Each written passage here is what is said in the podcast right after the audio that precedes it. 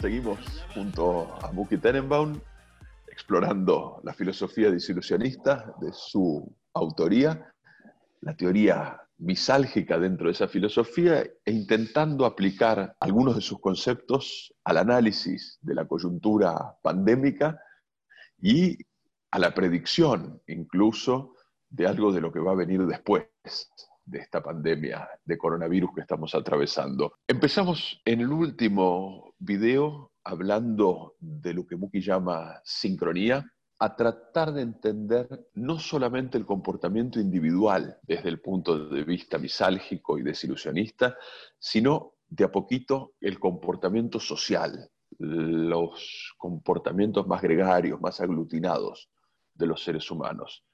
Y en este sentido te voy a pedir que nos hables de cómo se clasifican los individuos de una sociedad desde el punto de vista de tu pensamiento? Bueno, cuando vos hablas de clasificación, hablamos de clases, ¿no? Básicamente hay dos líneas de teorías de clase que están vigentes hoy. La, divertida, la marxista, en donde está basado en dinero, es decir, la gente está en una clase determinada por su, su, su este, capacidad económica. En líneas generales, por supuesto, no, no es exactamente así, no, no, esto no es una clase sobre el marxismo, pero también está Weber, que dice, no, no, no, no, no es un tema de dinero, es un tema de poder.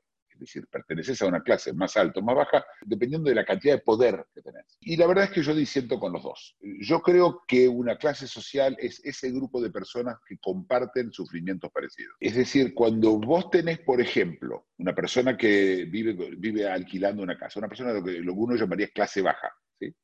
Esa persona que ellos llaman clase baja, además de que tiene o no tiene dinero, además de que tiene o no tiene poder, y yo no digo que no lo tengan, lo que realmente lo unifica, lo que lo, hace, lo que lo acerca al otro, lo que lo gregariza con esa gente, lo que, lo que convierte a esa gente en, en, en, su gran mayoría constituir parte de su egofera, ese grupo de personas que nos rodean durante la vida, todo eso ocurre porque comparten los mismos sufrimientos. ¿Por qué? Porque lo que realmente ocurre en la vida es que huimos de los sufrimientos. Y como eso es lo más importante, de hecho casi lo único que hacemos, nuestros, nuestras personas, la gente que se va a conectar con nosotros, esos que nos ayudan y esos que están cerca nuestros, para ser gente que pueden entender lo mismo. ¿Y de qué entienden? De los mismos sufrimientos. Entonces, por supuesto, una persona de clase baja sufre si va a poder pagar el alquiler este mes o si va a poder comprarle zapatos a los chicos para ir al colegio, y una persona de clase media va a preocuparse a ver si puede comprarse un departamento y si puede conseguir una hipoteca,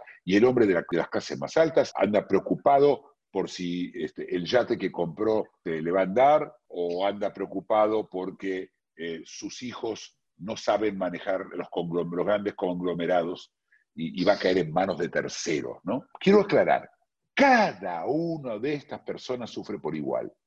¿Qué quiere decir sufre por igual? Quiere decir que estar en otra clase no sufre menos. La vida es como una caja de tissues, ¿sí? Básicamente. Hay un sufrimiento, sale próximo, sale próximo. Así que de esto se trata, no hay otra cosa. Lo que pasa es que estamos huyendo y, y además nos ayuda a los demás en la, en la huida. Entonces, esa es nuestra clase, la clase de sufrimiento. Pero lo más interesante de esto yo creo que para mí lo, más interesante no es solamente cómo lo clasifico, sino qué implica esto. Y de hecho lo implica no solo para la teoría misálgica, sino de la teoría misálgica de clases, sino también para la de Weber y la de Marx, y es no conviene subir de clase. Voy a decir algo, realmente es algo, yo, sé que estoy diciendo algo que, ¿cómo no conviene? No, no conviene. ¿Por qué no conviene? Primero porque es un hecho que cada persona sufre a su manera o de, cosas determinadas y dentro de la clase van a tener muchas cosas en común. Cuando vos vas a subir de clase, sos clase baja, llegaste a clase media, quiero, que lo entendamos, llegaste a clase media, te nombraron capataz y ahora podés empezar a pensar ya, podés pagar el alquiler del departamento o seguro podés comprar los zapatos a, a tus hijos una vez por año, pero ahora, ahora no, ahora querés empezar si podés tener una casa propia o un auto o irse algún de vacaciones o los chicos comprarle ya zapatos para pasear, ¿sí? Es decir, o más cosas, pero todo esto es un problema. Es decir, todos estos son sufrimientos. Ahora tengo que ver cómo hago para llegar a eso, porque eso se espera de vos. La gente que te rodea ahora en la clase media espera eso de vos.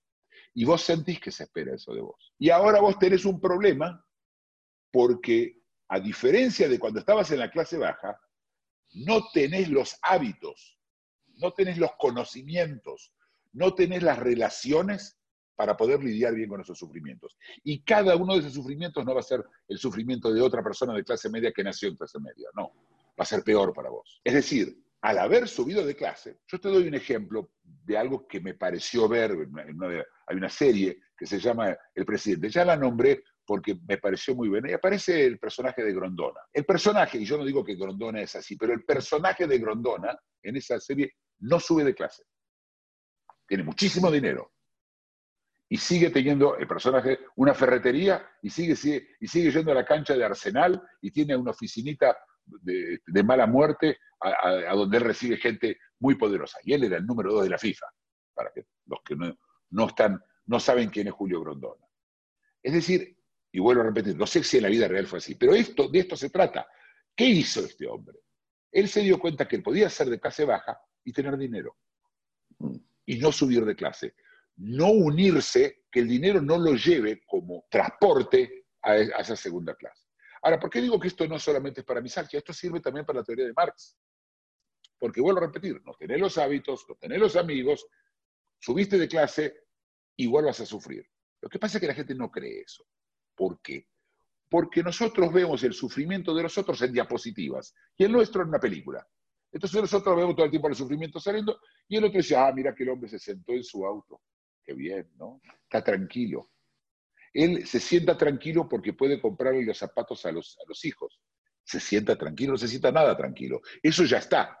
Ahora tiene de vuelta lo próximo. Creo que eso más o menos es la explicación de la teoría de clases, ¿no? ¿Qué pasa con las clases así entendidas durante la pandemia, durante la cuarentena a la que la gestión de la pandemia obliga en muchos lugares? Eh, los pocos en inglés se dice perks, las pocas ventajas este, que tiene subir de clase, es poder mostrar lo de la clase de abajo que vos tuviste. Pero ahora, ahora está todo el mundo en calzoncillos.